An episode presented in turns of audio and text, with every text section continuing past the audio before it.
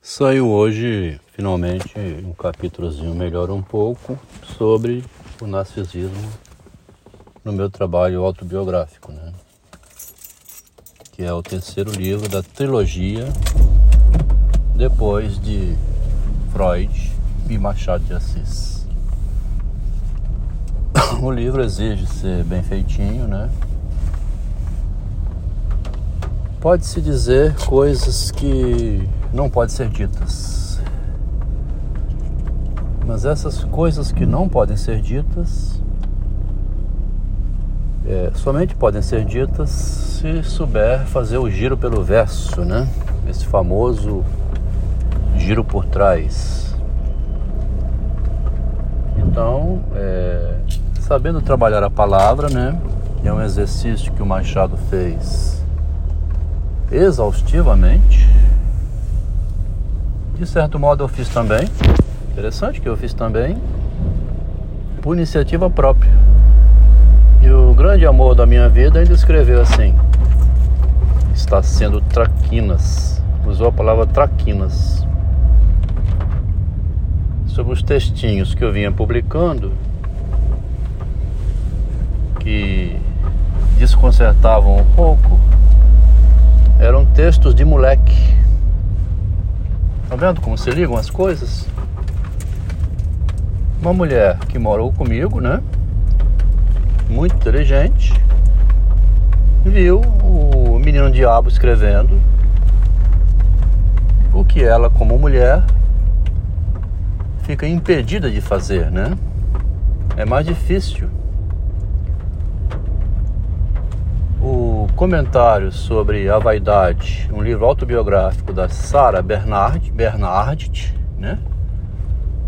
Mostra que não é tão difícil para a mulher é, fazer a vaidade dela ser exibida, né? Exibir a sua vaidade publicamente. Sarah Bernard viajou, fez muita coisa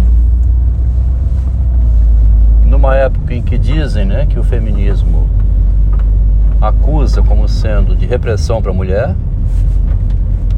ela não tinha problema com a repressão da vaidade dela. A vaidade dela era solta. Um autor, eu acho que é do Ceará, do Pará, né?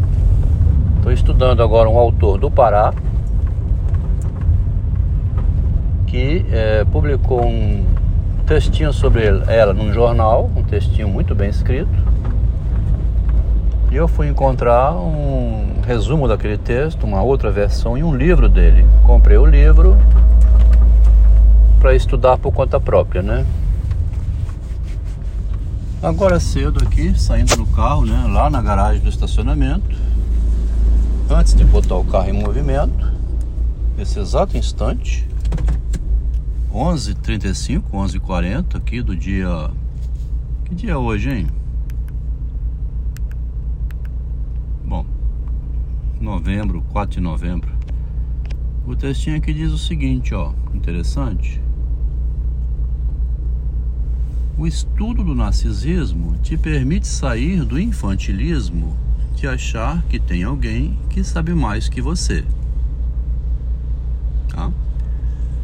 Machado de Assis, que pouquíssimo frequentou a escola, mostrou como é possível saber por si mesmo pesquisando o que deseja saber. A pessoa já sabe, e ele mostra isso lá no menininho que vai roubar, né? Ele já sabe. O garotinho foi, foi roubar frutas, o pai deu uma reprimenda nele, aí ele deu um jeito de ir de novo, escondido do pai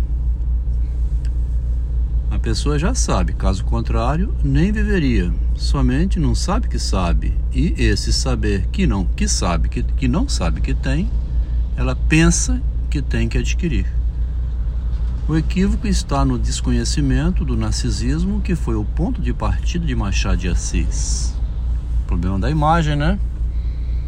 A pessoa sabe usar os ardis, já usava desde pequenininha, quando ia na casa da amiguinha, sabia ser ardilosa, pegar uma coisinha ou outra, põe o nome dela e procedeu assim uma vida inteira.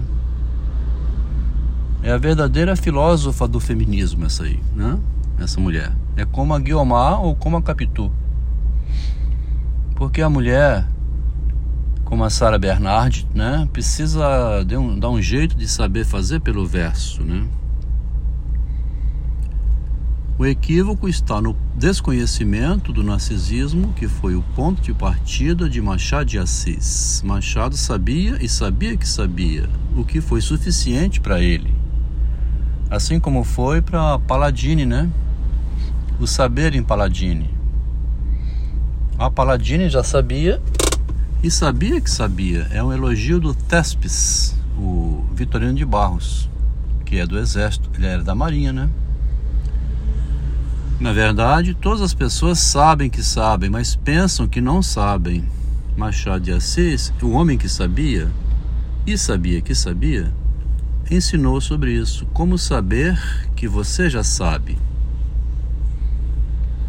Então, está ligado a um saber que a pessoa sabe que tem, mas é um saber reprimido em relação ao saber que ela tem porque é o saber passar pelo verso, é o saber ir roubar frutinhas no quintal do vizinho.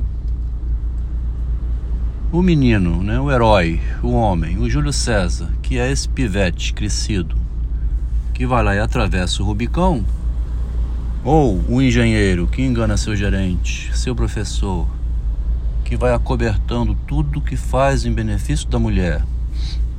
E esse engenheiro já foi na infância um pivete que um dia fazia as maiores traquinagens, né? As traquinagens infantis eram exercícios das traquinagens do adulto. O homem precisa traquinar para sobreviver, né? O verbo traquinar, fazer traquinagem, ser traquinas. Fui ler isso no relatório que a minha querida mulher me entregou, onde ela diz ele está sendo traquinas, fazendo traquinagens, bulinando por aí, fazendo bulinagens. E bulinar com a mulher, nós sabemos o que é. Foi assim que ela se deixou conquistar por ele. Ele era um homem traquinas, fazia traquinagens. Já tinha casado enquanto cursava engenharia ela tinha notícias disso, né? Quando encontrou ele como engenheiro numa empresa onde ela era estagiária, aquele homem traquinas que fazia traquinagens, ela pensou em tê-lo para si e teve durante 40 anos. Cometeu um equívoco de querer ser mais traquinas que o marido, e nessa competição de traquinagens, ele está mostrando o que, que é a pessoa ter bem, é, ser bem sucedida na vida. Desde menininha, né, na criancice, a Guiomar sabia agradar a baronesa. Com isso, conquistou a baronesa para se tornar amiguinha dela. E pegando na mão da baronesa, a Guiomar fez com que a baronesa decidisse em favor de Guiomar, porque estava apaixonada pela Guiomar. Do mesmo modo que a Dona Glória estava apaixonada pela Capitu e foi a favor da Capitu quando ela entrou na família no lugar da antiga esposa.